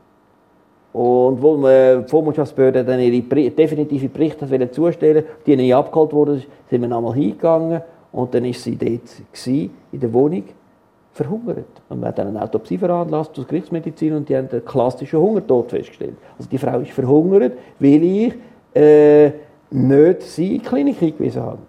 Und er hätte müssen sie in die Klinik einweisen, weil sie ja nicht urteilsfähig ist wegen ihrer Wandkrankheit. Äh, und ich habe aber zu ernst genommen, was sie gesagt hat, sie will nicht behandelt werden und sie, sie wüsste schon, wie sie aus der Klinik rauskommt. Vielleicht wäre sie auch aus der Klinik wieder rausgekommen, das weiß ich nicht. Aber vielleicht auch nicht. Und auf jeden Fall habe ich dort klare Fehler, objektive Fehlentscheid gemacht. Eine andere Geschichte noch in diesem Zusammenhang, Fehlentscheid, war mit einer ähm, drogenabhängigen Frau, wo man den Hund weggenommen hat. Auch dort habe ich falsch entschieden. Ich habe äh, dieser Frau geglaubt, dass sie gesagt hat, ich bin mit, dem, mit der Tierärztin äh, bin ich auf Hausbesuch gewesen, weil wir, die hat gemeldet gehabt, dass ich, äh, dass ich äh, Tiermisshandlungssituation wegen, wegen Drogensucht und darum hat sie mich mitgenommen, damit ich prüfe, ob wir etwas machen können. Ich habe mit der, die ganze Wohnung war voll Glasscherben von Bierflaschen und der, der Tierarzt hat äh, gesagt, also äh, das ist nicht mehr eine tiergerechte Haltung, das ist, der hat ja keine Finken an, äh, äh der Hund, ein Schäferhund gewesen, sondern die verschneit sich, das ist gefährlich. Äh, hat eine Woche Frist gegeben, äh, um die Wohnung instand zu setzen. Sie hat hoch und heilig versprochen, es sei ihre wesentlichste Lebenssinn, Sorge für den Hund. Und hat gesagt, ja, das schafft sie schon, hat keine Hilfefälle, ich habe ihr das Methadonprogramm angeboten, hat sie alles abgelehnt. Und da habe ich gedacht, ja gut, wenn sie sagt, sie können schaffen und alle Hilfe ablehnt, habe ich sie la und habe nicht insistiert, dass ich den Tierarzt beim Kontrollbesuch in einer Woche wieder begleite. Denn wenn die Tierärztin dann wieder gegangen ist in einer Woche, hat sie eben festgestellt, dass die Frau nicht aufgeräumt hat. Die hat sich immer wieder gespritzt, statt, äh, statt aufzuräumen. Und äh, darum hat die Tierärztin müssen den Hund mitnehmen Und ich hätte wahrscheinlich müssen die Frau einweisen in eine Klinik. Weil ich nicht da war, habe ich das nicht gemacht und äh, hat die Tierärztin im Stich gelassen und die Patientin auch und die hat sich dann den goldenen Schutz gesetzt. Wie sind Sie mit so Sachen umgegangen? Also Sie haben vorher gesagt, Sie haben mit Ihrer Sekretärin, mit Ihrer Frau reden Sie darüber, aber da hat man vielleicht auch noch einen Gewissensbiss, den man mit sich selber muss ausfechten Ja, man muss immer kritisch sich hinterfragen, äh, weil das objektive Auskommen ist ja das eine. Und so habe ich einen Fehler gemacht, habe ich zu wenig sorgfältig abgeklärt. Und, und in dem Fall habe ich, habe ich mir müssen sagen, ja, ich hätte müssen äh, wissen, dass Junkies eben zum Teil nicht in der Lage sind aufzuräumen und hätte müssen mindestens insistieren, dass ich die Veterinärin ein zweites Mal besuche. Das ist vielleicht Bequemlichkeit vielleicht habe ich einen Haufen Sitzungen in selber Zeit. Äh, wer weiß, was ich für Ausreden kann, um nicht nochmal zu gehen. Aber es war äh, falsch. Gewesen. Und, ähm, äh, aber zu meinen, man könne immer richtig handeln, ist natürlich auch nicht möglich. Wir Ärzte sind genauso wie alle anderen Leute auch äh, so, dass sie zum Teil Fehl, Fehljudgments machen. Und, äh, äh, und man sollte einfach von diesen Fällen lernen. Ich habe darum viel auch von meinen Fällen meinen Kollegen weitergegeben. Ich habe publiziert, ich habe ärztliche Fortbildungen gehalten, um äh, uns Ärzte möglichst viel äh, beizubringen, damit man die gleichen Fehler nicht wiederholt, immer wieder. Oder? Jetzt haben wir vieles Negatives besprochen, es hat aber auch schöne Momente gegeben in Ihrer Arbeit. Oh ja, sicher, sehr viele schöne Sachen. Das Schönste für mich war, dass es mir möglich war, sehr gute Projekte zu lancieren. Also, wo sehr viel Gutes haben können bewirken Das hat angefangen, die erste Institution, die ich ins Leben gerufen habe, eben das Krankenzimmer für Obdachlose gewesen. Damals in der Wohnung vom, äh, äh vom äh, Verwalter vom äh, Zeughaus, wo es dann nicht mehr gebraucht hat in der Stadt. Äh, dort hat, in dieser Wohnung haben wir das Krankenzimmer können aufrichten. Zuerst noch provisorisch in einer alten Polizeiwache. Und da hat man wirklich sehr viel gut können machen. Die, die sind verwahrlost, da haben sie gewusst, da können sie, so wie sie sind, aufgenommen werden und müssen nicht äh, äh die, die sterile Atmosphäre von einem Spital, wo sie eh Hemmungen hätten hinzugehen, sondern wo sie... Äh, also nicht nur die Obdachlosen, sondern... Ja, wo, wo auch, äh, auch Rückständige haben dort können betreut werden auf eine Art, die sie akzeptieren können. Und äh, später ist dann auch der Sonnenecke vom Pfarrer Sieben dazugekommen, was es ja heute noch gibt, wo wir von der Stadtärztlichen Dienst heute noch den, den leitenden Arzt stellen. Und das war etwas. Gewesen. Und dann das neueste Beispiel, das mich unglaublich äh, viel befriedigt hat, ist, dass äh, Case Management Programm für Demenzkranke, äh, sozialmedizinische individuelle Lösungen heißt das, an der gerontologischen Beratungsstelle im Entlisberg angegliedert, der Memory Klinik angegliedert, wo wir ein, ein Team haben von vier speziell gut ausgebildeten Krankenpflegeexpertinnen mit Demenzerfahrung, die hingehen, heimgehen zu Demenzkranken oder zu der Familie mit einem Demenzkranken, eine Beurteilung machen, dann zurückkommen mit mir besprechen, was, äh, was muss man machen, was ist angezeigt und dann das Nötige vorkehren, sodass auch Demenzkranke können langfristig, auch wenn sie allein sind, die leben oder belastete Angehörige entlastet werden. Aber nicht nur die Projekte, die sie gemacht haben, sondern auch ihre Arbeit, eben, wenn sie haben können helfen das war ja ihre Arbeit und manchmal hat es zwischen den vielen schlechten Lösungen auch noch eine gute gegeben. Habe da auch noch eine Geschichte, ähm, vielleicht können Sie die noch kurz ausführen, dass Sie eine demenzkranke, alkoholtrinkende Frau behandelt haben und gemerkt haben, dass die vergisst, wie viel Alkohol das sie schon getrunken haben, dann haben sie einfach alle Alkohol aus dem Haus äh, mitgenommen oder mitnehmen lassen und dann hat die Frau äh, kein Problem mehr mit Alkohol. Ja, das ist, äh, ja, Alkohol, Alkoholismus ist eines der schwierigsten Probleme. bei chronischen Alkoholikern habe ich selten Erfolg gehabt. Das ist so eine verdammt schwierige Krankheit, äh, dass die Medizin meistens hilflos ist. Es gibt aber im Alter ist der, der Alkoholismus oft sehr viel einfacher zu behandeln, weil bei dort ist der Alkoholismus nur ein Symptom von einer, einer beginnenden Demenz gewesen. Und die Frau hat immer schon gerne ein Gläschen gehabt, aber normal hat sie das im Griff gehabt. Und dann, wo sie eben ein bisschen dement wurde, hat sie vergessen, dass sie schon ein Glas gehabt und hat so den ganzen Tag getrunken. und ist dann ein Hemd und da ist dann auf den Mann los äh, und der Mann hat, äh, ist auch leicht dement, hat mit dem nicht gut umgehen und hat dann x-mal die Telefonzentrale angefordert, ist ein Notfallpsychiater gekommen, hat die Frau kurzfristig eingeliefert, nach zehn Tagen hat, sie hat gereut, dass sie nicht mehr da ist, hat es wieder rausgeholt. Ein ständiges äh, Rundumspiel, wo, wo völlig unbefriedigend war. Ich habe dann gemerkt, dass eben auch der Mann dement ist und dass die symptomatischen Alkoholismus hat und dass sie eine ziemlich schwere Demenz hat und hat dann empfohlen, dass man einen Beistand einsetzt, dass der Treuhänder äh, eine Beistandschaft macht und dass man den ganzen Haushalt alkoholfrei macht. Und nachdem die Frau ist eben kein chronischer Alkoholiker gewesen, sondern das ist nur ein Symptom gewesen, die hat das problemlos vertreibt und hat äh, niemand gefragt nach Alkohol, nachdem es keinen mehr hat und hat äh, wieder viel besseres Gedächtnis gehabt. Der war recht harmonisch gewesen und die beiden haben können mit wenig Betreuung weiter gute Heime leben. Was hat sich verändert ähm, während Ihrer Zeit als Stadtarzt? Also vielleicht jetzt auf Gesellschaft ähm, bezogen. Ich habe gelesen, Sie haben eine zunehmende Verwahrlosung in der Gesellschaft festgestellt.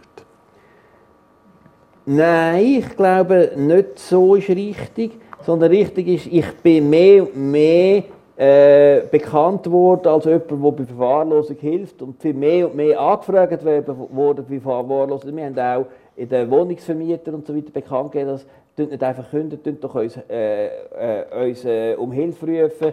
Wir kommen gerne und tun, eine Abklärung vor Ort machen. Äh, weil viele äh, Krankheiten kann man auch Verwahrlosung die zugrunde Krankheit behandeln, eben wie jetzt der, der Fall vom Alkoholismus, sekundären Alkoholismus. Und so haben wir mehr und mehr Verwahrlosung Was, wir, was ganz schlimm war, die Periode von Verwahrlosung im Zusammenhang mit offenen Drogenszenen. Da haben wir können massiv äh, das reduzieren. Also das Elend, das Drogenelend ist durch das Auflösen von der offenen Drogenszene viel, viel weniger schlimm geworden. Nicht, dass Drogenkonsum verschwunden ist, der ist einfach ins Privatum, aber die Verwahrlosung, die ist dort deutlich zurückgegangen. Was äh, das Bewusstsein dass es einzelne Leute gibt, die schwer verwahrlost, Messi zum Beispiel, der Wort, kennen sie alle mittlerweile und das haben sie vor zehn Jahren noch nicht gekannt. Das hat es noch nicht mal gegeben, glaube ich, vor zehn Jahren, das Wort. Aber dass es so schlimme Haushalte, das ist nicht im allgemeinen Bewusstsein. Das ist, weil wir und andere äh, eben äh, das erlebt und auch publiziert haben. Das Bewusstsein dafür geschaffen haben. Ja. Ihre Dienststelle wird jetzt abgeschafft bzw. neu organisiert. Es gibt in Zukunft nicht mehr den Stadtarzt. Ist das gut? Ich habe ja neben dem, dass ich als Doktor tätig war, noch in der letzten, im 96 eine eigene Dienstabteilung müssen führen. Das heisst, ich bin Verwaltungschef gewesen. Und ich bin kein guter Verwaltungschef gewesen. Ich, habe das, ich, habe das, ich bin kein Verwalter. Sie, Sie haben ja zum Glück eine Sekretärin gehabt. Ja, mehr als eine Sekretärin. Ich habe natürlich mehr gehabt. Als ich Stadtarzt geworden bin, im 83, haben wir einen Verwaltungsdirektor gehabt, mit dem, äh, wo der Riesenapparat, damals ist der Stadtärztliche Dienst, hat ein eigenes äh, Heim gehabt und Drogeneinrichtungen geführt und so und Spitex-Organisationen äh, äh, subventioniert und so. Äh, da hat es einen riesen Apparat gehabt mit der Betriebsorganisation, Finanz- und Rechnungswesen und so wieder highly professional und ein Verwaltungsdirektor, der ein ganz erfahrener Verwaltungsprofi war. Da habe ich nur töchterlen und nicht noch Verwalter spielen, oder? Das war gut gewesen.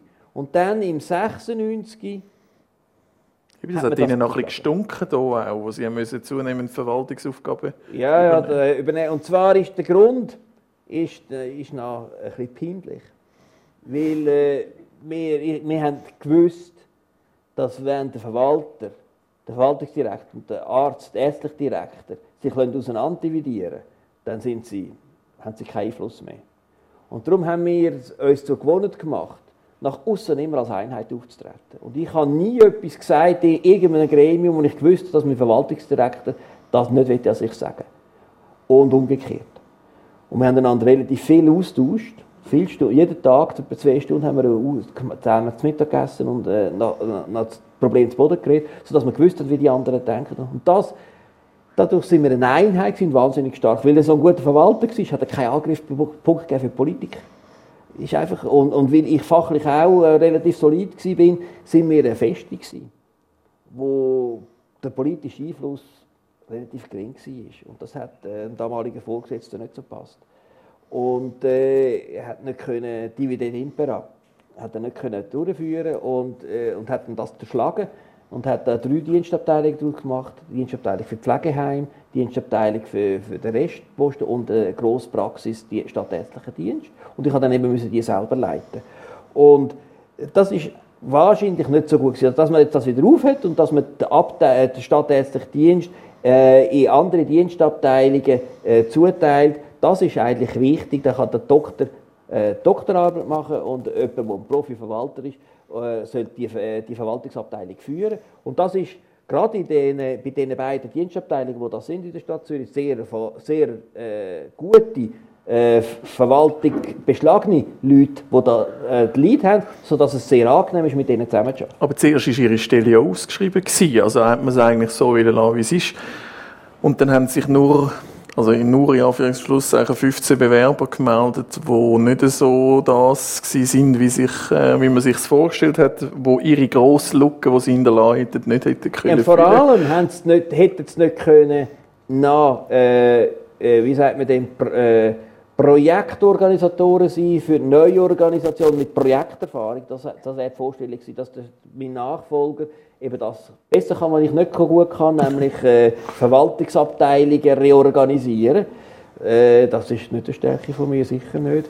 Äh, und gleichzeitig ein Doktor sein und Geriatrie können und Public Health können und das alles. Also das ist dann äh, da hat meine Chefin dann realisiert, dass man, entweder ist, findet man äh, Töchter, die gute Verwalter sind, oder Töchter, die gute, gute Töchter sind. Und die Kombination ist, ist einfach... Äh, ist selten. Ist selten, ist eine Rarität.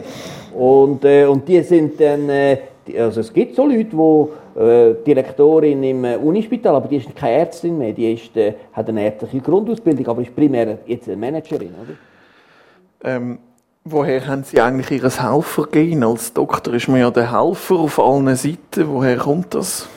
Das ist gut, dass Sie es so sehen. So sehe ich es nämlich auch, aber nicht alle Doktor sehen sich so. Äh, viele haben das Gefühl, sie sagen die, die, die primär äh, Sagen haben, oder? Im Spital zum Beispiel. Und äh, ich denke, helfen ist die primäre Motivation. Ich bin in einem Haushalt aufgewachsen, mein Vater hat mir schon als Helfer bei einer Messe Frau geschickt, als ich noch im, Schul im Primarschulalter war, ein bisschen helfen aufräumen. Mein Vater war Pfarrer. Äh, ich hatte immer etwa Gloschar die Heime. Ich hatte, äh, wo bei uns gegessen haben. Ich habe, äh, dass man äh, Hilfsbedürftigen helfen, ist mir ja, von klein auf eingeimpft worden. Ihre Mutter hat einen Hirntumor gehabt und Sie haben sie auch mitgepflegt. Ich habe auch als, äh, als Gymnasiast äh, und dann als, äh, habe ich sie, habe ich sie gepflegt. Wir haben, sie war krank und ist dann immer kränker geworden und hat müssen gepflegt werden. Ich habe mitgeholfen, ich habe auch mitgeholfen, den Haushalt führen. Ich hatte vier, vier Geschwister, die hatte, zum Teil noch kleine Schwester. Äh, habe gelernt, Hemper glätten und, und so Sachen machen, äh, äh, kochen und so. Und äh, das hat mir gar nicht geschadet, im Gegenteil. Und das hat mich natürlich motiviert, dann eben so ein Hirn, wo, wo, wo immer kränker wird, äh, zu erleben, eine liebe Person, die eine ganz wichtige Figur war, gesehen, wie sie verblasst als Persönlichkeit. Und hat mich natürlich dann eben zu meinem Beruf, wo ich dann schließlich Neurolog geworden bin, äh, motiviert. Ja. Sie werden jetzt auch als Pensionär helfen, also Sie bleiben ein Helfer. Sie sind zum Beispiel Vizepräsident von der Alzheimer Vereinigung. Sie sind Präsident, glaube ich, schon von der Fachkommission für eine unabhängige De äh, designierte, designierte, designierte Präsident von der, Fach von der, Fachkommission für eine unabhängige Beschwerdestelle im Alter. Sie sind im Vorstand von der Zürcher Vereinigung zur Begleitung von Schwerkranken und Sie sind Initiator von einem Generationenhaus in Zürich. Jetzt mal abgesehen von den einzelnen, äh, Sie machen wahrscheinlich noch mehr, abgesehen von den einzelnen Punkten, warum machen Sie denn das alles? Also ich kann vielleicht da noch sagen, Ihre Frau hat noch ein bisschen Angst gehabt, dass Sie nach der Pensionierung äh, weniger die sind als vorher. Ja, je, das ist so. Aber wir versuchen uns dann versuchen, ein bisschen abzustimmen. Also, also heute Abend, als ich da rein haben musste, hat sie mit... Dürfen kommen. Äh, hätte sie dürfen kommen, aber das will sie nicht. Und äh, sie wird, äh, äh, ist sie fein essen mit der Schwägerin. Und, äh, äh, und äh, ich bin gehalten, am Mittwoch und am Freitag möglichst nicht beim Mittagessen zu erscheinen, äh, sondern äh, weil sie dann ihre Freundin hat und äh, sollte ich nicht stören. Und, äh, und äh, das schon. Und Abend hat es nicht so viel, wo ich fort bin, jetzt außer heute. Aber eben das, das kann man organisieren, dass man dann eben auch das macht. Und dass man eine ausgefüllte Agenda hat und nicht anfängt rummeckern und äh, am Haushalt rummeckern, das ist, äh, hat auch Vorteile. Also, ähm, äh, ein das Geheimnis von Ihrer Ehe, dass Sie sich äh, planen, aus dem Weg gehen? Nein, nein, nein, nein. ähm, äh, ich habe jetzt viel mehr Zeit. Wir sind jetzt jeden Abend praktisch. Äh, ich habe jetzt zwei Jahre lang Schmine nicht mehr gebraucht. Also fast jeden Abend brennt Schmine. Wir sitzen beide vor der Schmine und etwas lesen oder manchmal so ein bisschen töckeln. Äh, und, äh, und Zweisamkeit auch, äh, auch, äh. Äh, auch äh, geniessen. Und äh, dass es nicht mehr so viel ist, dass die vielen, äh, die vielen Termine, die ich als Stadtarzt, oder ich eigentlich schreiben und so weiter, habe ich meistens am Abend müssen. Das habe ich jetzt doch, kann ich jetzt doch den Tag durch. Und haben wahrscheinlich hier auch noch den einen oder anderen Picke-Einsatz gehabt, der jetzt wegfällt. Mhm. Sie engagieren sich ja im Bereich, das haben wir jetzt auch äh, rausgehört, ähm, Demenz, Alzheimer. Wie groß ist Ihre Angst, selber krank zu werden, selber Demenz überzukommen? Ich habe eigentlich nicht Angst davor. Und zwar äh, gibt es ja verschiedene Faktoren, die ein Demenzrisiko bestimmen einerseits genetische Veranlagung, andererseits Lebensstil und ein Teil ist einfach Schicksal. Und ich habe erfahren, durch die Begleitung von ganz, ganz vielen Demenzkranken, die außerordentlich happy sind. Und alle wissenschaftlichen Studien sagen, die Lebenszufriedenheit der Demenzkranken selber ist nicht anders als die von der Durchschnittsbevölkerung. Das hat man in Berlin und überall haben das festgestellt. Warum ist das so? Weil man verliert, wenn man dement wird, nicht nur gute Eigenschaften, sondern auch die ein oder andere schlechte. Also zum Beispiel Pedantismus, zum Beispiel Verklemmtheit und so weiter. Und äh, also ich, wenn ich in den See blicke, das ist unser Dementenheim in Stäfen besucht, da ist mir eine Frau strahlend immer um, fast um den Hals gefallen. Und oh, das ist jetzt schön, dass Sie kommen und äh, oh, und so gestrahlt. Und auch in dem Heim, das ich immer über viele Jahre betreut habe, an der Schimmelstraße in Zürich, hat es äh, die Frau, die einem immer aufgefallen ist durch strahlende Happiness, die war eine Demenzkranke. Gewesen. Natürlich war sie auch nicht rund um die Tour happy. Manchmal hat sie auch heimwählen und ist dann irgendwo äh, in ihre, ihre, ihre ehemalige Wohnquartier gelaufen. Aber äh, Demenz werden heisst nicht unglücklich werden. Es heisst aber sehr wohl eine ziemliche Bürde für die Familie äh, zu geben. Das ist das grosse Problem, nicht der Demenzkranke selber. Und, äh,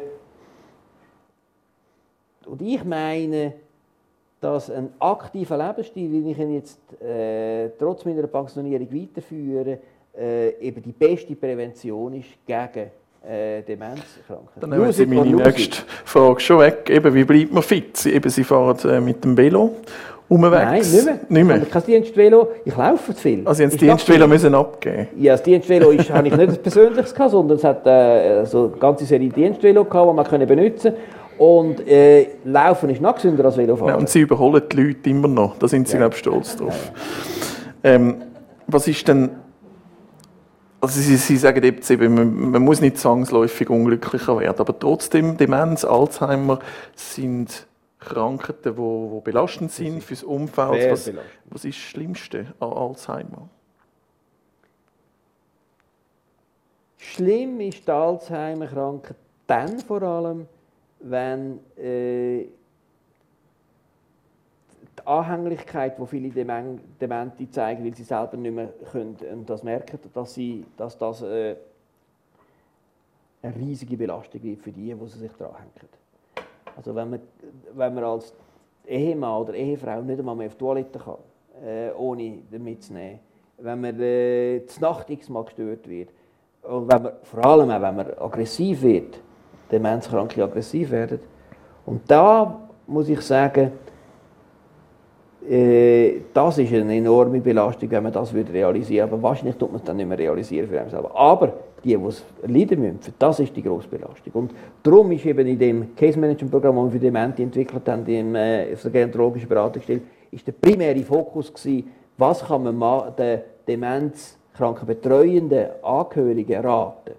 Und erst nachdem wir das Programm so konzipiert haben, haben wir gemerkt, dass es neben dem auch relativ viele Demenzkranke gibt, die allein leben wo hat müssen alles organisieren wo es gar, gar nicht darum ging, ist Entlasten vom, äh, vom, äh, vom Betreuen, informellen Betreuungsnetz, sondern wo es darum ging, ist überhaupt einmal ein Netz aufzubauen.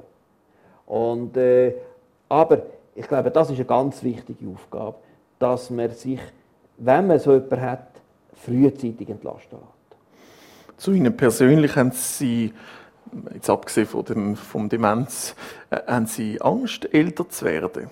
Also ich habe Sie haben gesagt, Sie sind, noch, Sie sind eigentlich stolz, wo, äh, gewesen, wo, wo Sie gemerkt haben, dass Ihr Bart weiß wird. Ähm, aber sonst vor dem Alterungsprozess, das ähm, haben Sie da, was machen Sie sich für Gedanken? Ich schaue an meinem Vater zu.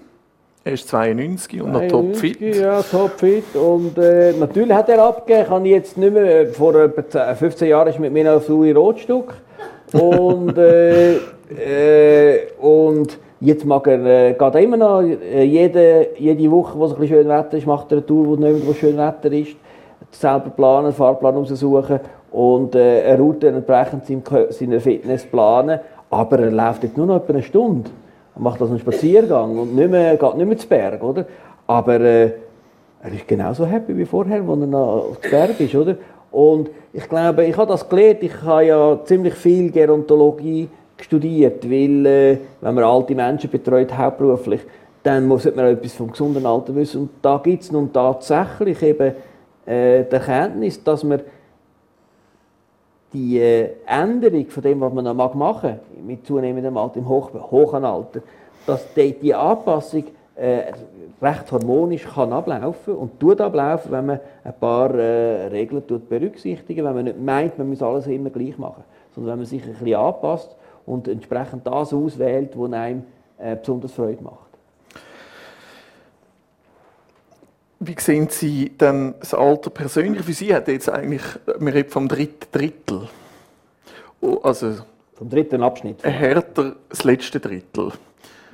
Ähm, wie, wie spüren Sie das persönlich? Am meisten spüre ich es an meinen Fingern. Ich kann es nicht mehr so beugen. Also Sie alle, oder die Jüngeren unter Ihnen, können das Endglied da drauflegen. Kann ich nicht. Ich kann es nur so, ich kann es nicht mehr zumachen. Und äh, der Kogel ist steif. Äh, das ist ja so etwas, oder? Und, gibt das einem zu denken, wenn man so etwas merkt? Ja, es gibt mir zu denken. Es gibt mir zu denken. Ich habe äh, ist, äh, eine Fingerarthrose, äh, wo zum Glück nicht schmerzhaft ist und relativ harmlos. Und, aber äh, das ist das Zeichen, du bist ein alter Knabe. Du bist nicht mehr, du, du, du hast, einen, hast einen verkrüppelten Finger. Äh, kannst nicht mehr alles machen. Und darum war es so eine gute Erfahrung, eben körperlich tätig zu sein und zu merken, ich bringe auch den, schwierig, den schwierigsten, verknorzten, Asten, verasteten äh, Ruggel Holz nebeneinander. Äh, muss zwar vielleicht eine Viertelstunde dran, dran rumschlagen, mit einem grossen Hammer und so, aber äh, es gibt dann, ähm, jetzt wo ich eben ein Junge pensioniert, am Anfang vom, ersten, vom letzten Drittel bin, oder, ist das noch gut zu merken, dass die Hände, obwohl sie eben nicht mehr können, sich ganz schließen dass sie noch können, äh, einen Vorschlag haben heben oder? und schwingen. Ich möchte noch kurz auf das Generationenhaus sprechen kommen. Ähm, Sie unterstützen das Projekt, eben das Generationenhaus. Wie funktioniert das? Generationenhaus ist nicht ein Ort, wo man wohnt, wie das der Name könnte äh, machen. Das heißt Generationenhaus am See. Das ist ein Ort in der Nähe vom See, wo äh, drei Sachen drin sind. Es hat ein Generationenbistro, das ist ein Beiz, ein so wie der, äh, wo aber äh, so ist, dass die Begegnung der Generationen gefördert werden. Also von den Enkeln, von den... Also wenn jetzt äh, Leute wie Sie alle die gleiche Generation sind, dann müssen sie den Vollpreis zahlen. Hätten Sie noch Ihre Enkel mitgenommen, äh, dann müssten sie, äh, hätten sie 10% Rabatt und so. Dann hätte es eben äh, einen, einen Raum mit, äh, mit einer Kinderspielgruppe, wo das, Mütter, das attraktiv ist für Mütter mit kleinen Kindern. Und dann hat es einen Billardtisch und einen Jöckeli-Kasten über oben oder über unten, äh, wo, wo auch Junge mit, äh, können machen, sie können eine Boccia-Kugel mieten, dann können sie miteinander Boccia spielen, oder sie können die ganze Familie Boccia spielen oder Federball draußen im, äh, im Garten. Äh, das ist der eine Punkt, das ist das Generationenbistro.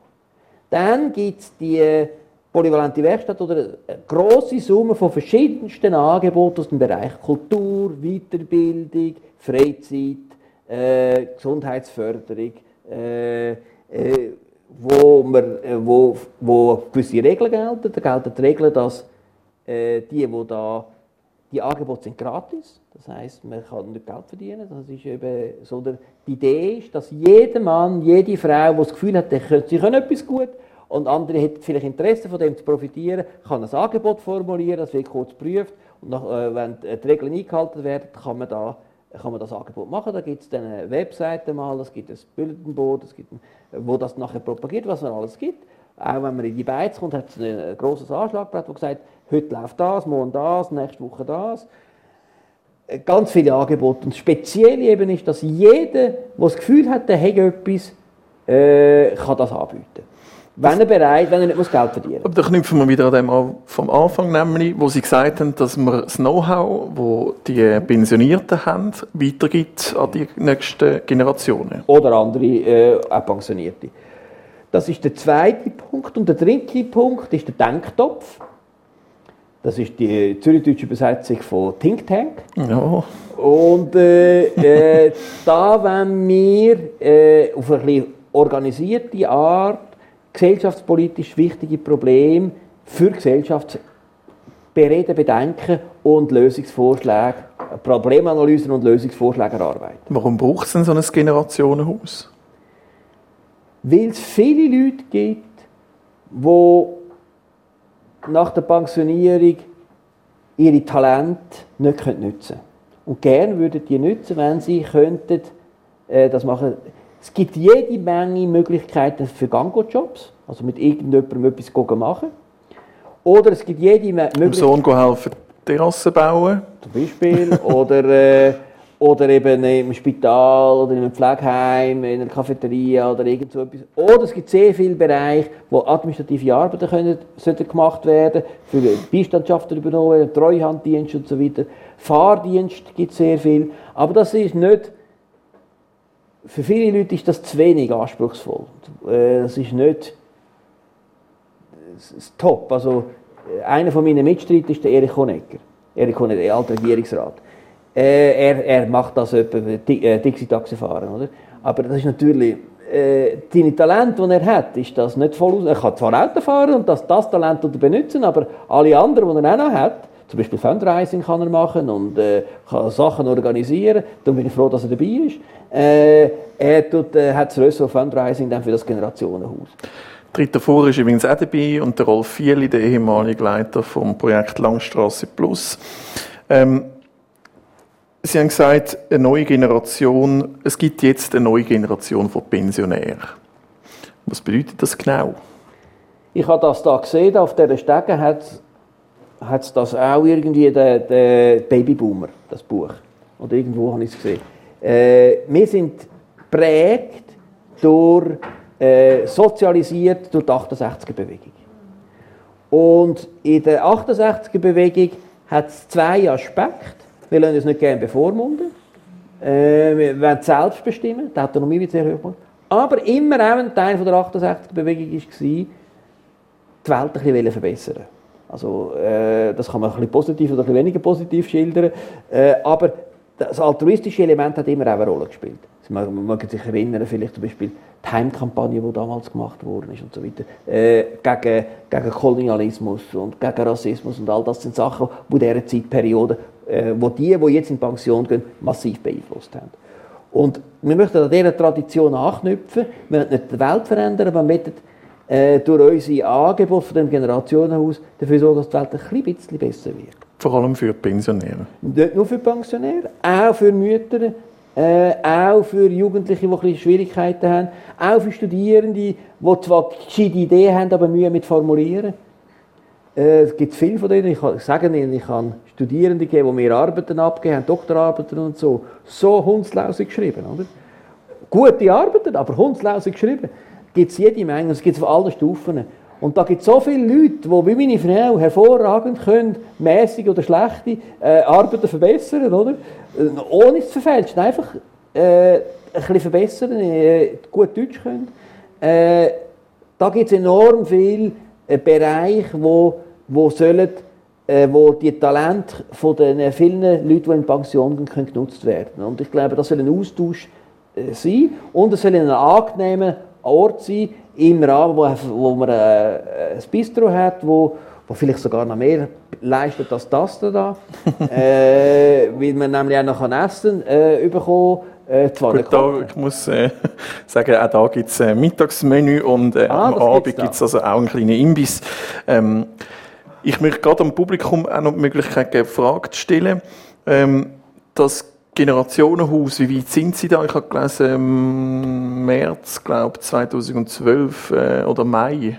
Oder sagen wir einfach, nächstes Jahr soll das realisiert werden. Also, das? Äh, das Projekt ist so konkret geworden, dass wir ein formelles Projekt äh, äh, Eingabe haben können machen und äh, an, einen, an, einen, potenziellen Vermieter Wo? formuliert äh, äh, in Zürich. Und, Wo in Zürich? In der Nähe der, vom See. Äh, in der Nähe vom See. Zu Fuß äh, in, in Gehdistanz vom Bahnhof Engi. Der Vermieter äh, ist jetzt dran, das äh, mündlich bereits zugesagte, äh, äh, die, die, die, bereits mündlich erfolgte Zusage jetzt noch im Detail äh, zu prüfen und dann für einen Pilotversuch von drei Jahren zur Verfügung zu stellen, sodass man es auch finanzieren kann. Und äh, jetzt sind wir in der Warteschlaufe, bis, die, bis der Vermieter entscheidet. Äh, und dann, äh, das kann zwischen Dezember und Februar sein, wo wir den Entscheid bekommen. Und dann gibt es einen Paukenschlag, da hören sie wieder, die Medien hören. Äh, und dann äh, rechnet man mit, äh, das ist äh, eine gewisse Baufälligkeiten, die beseitigt werden äh, da könnte dann wahrscheinlich auf den Herbst kann das eröffnet werden. Also das heisst, sie wollen nicht verraten, sie wollen den Vermieter nicht unter Druck setzen und darum uns nicht verraten, was Man soll den Bär nicht verkaufen, bevor er erleidet ist. Ja, liebes Publikum, haben Sie Fragen zum Thema Demenz, zum Thema weißer Bart, zum Thema Generationenhaus, dann wäre jetzt die Gelegenheit, um die zu stellen. Jemand muss immer den Anfang machen. Die Dame, einen kleinen Moment, bis das Mikrofon da ist und ich wäre froh, wenn Sie sich kurz vorstellen könnten. Ich bin Barbara Dubs und ich habe äh, Sie als spannenden Mensch wahrgenommen und ganz viel ähm, Schönes und auch das Schwierige, was Sie erzählt haben, aufgenommen. Was mir ein bisschen sauer aufgestoßen ist, dass äh, Leute mit Kind Prozent an in diesem Bistro, was ist mit denen, die kinderfrei sind? Ja, die Idee ist nicht, dass sie mit dem Kind hinkommen.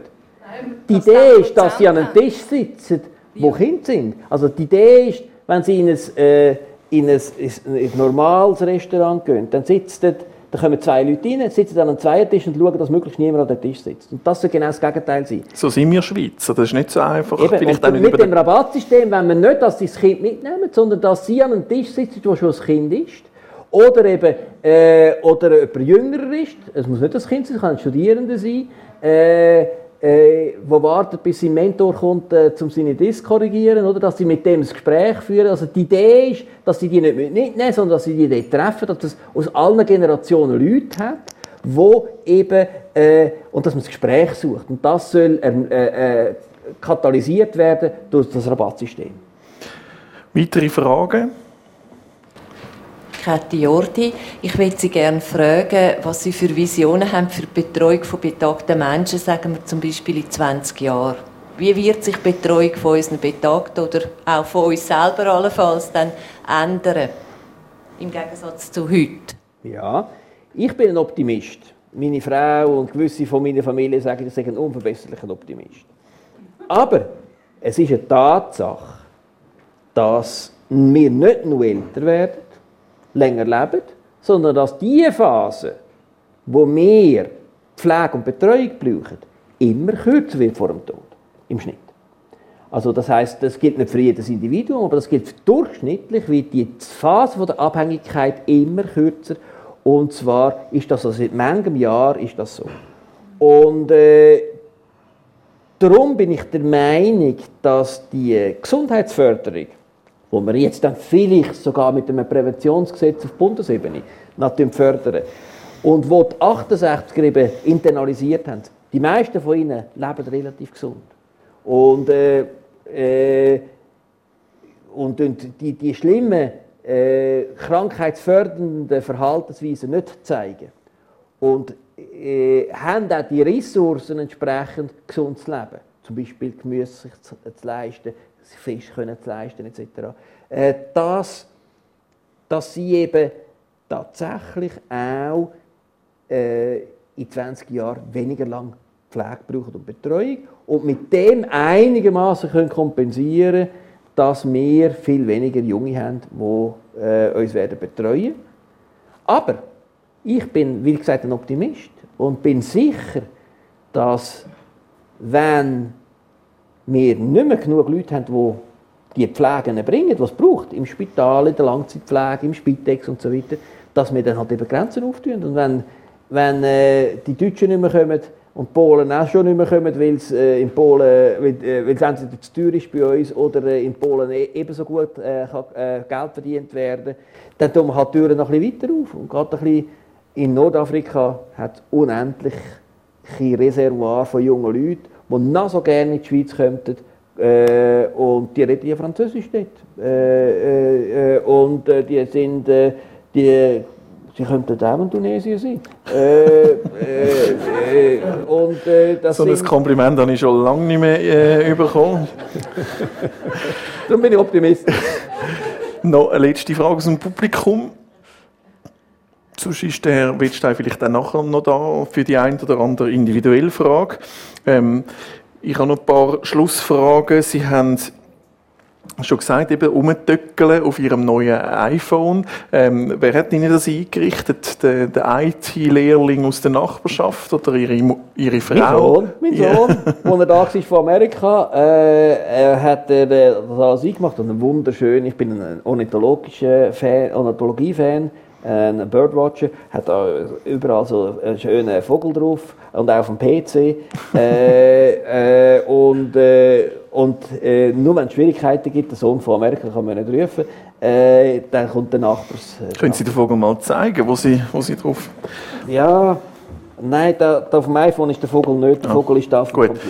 Ich habe ein Büsi drauf, das würde sich ja noch gut ergänzen. Ähm, lassen Sie sich dann gern helfen als Helfer?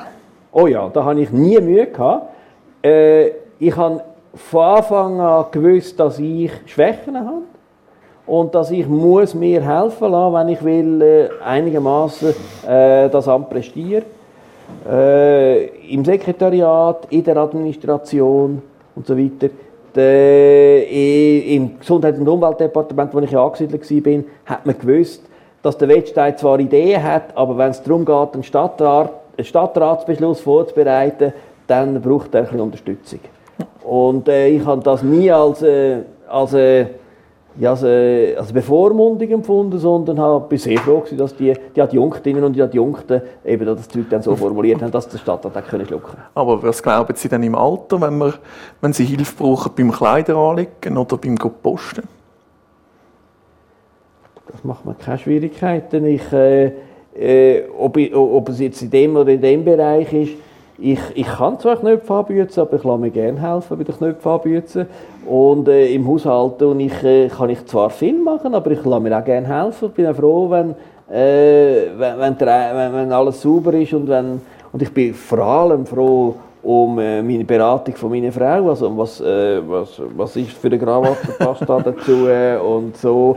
Da müssen Sie mich nicht fragen, für das habe ich meine Frau und lasse mir gerne helfen.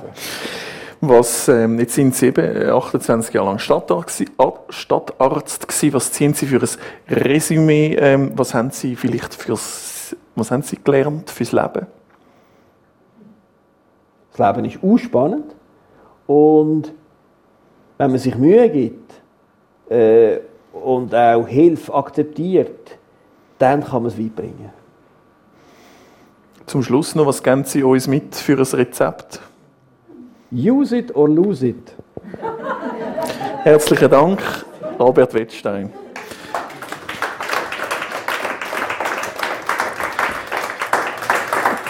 Der nächste Stadttag, liebes Publikum, ist bereits in zwei Wochen, nämlich am 1. Dezember. Dann zu Gast ist der Milieuanwalt aus Zürich, ähm, der Valentin Landmann, den man kennt als Verteidiger von den Hells Angels oder von den Whistleblowerinnen, die ja auch äh, mal äh, mit dem Stadtrat von Zürich zu tun hatten. Das gesamte Programm findet Sie übrigens auf dem Flyer, wo da außen gerade aufliegt, oder auf www.stadttag.ch. Herzlichen Dank fürs Hineinschauen. Einen schönen Heimweg. Adi miteinander.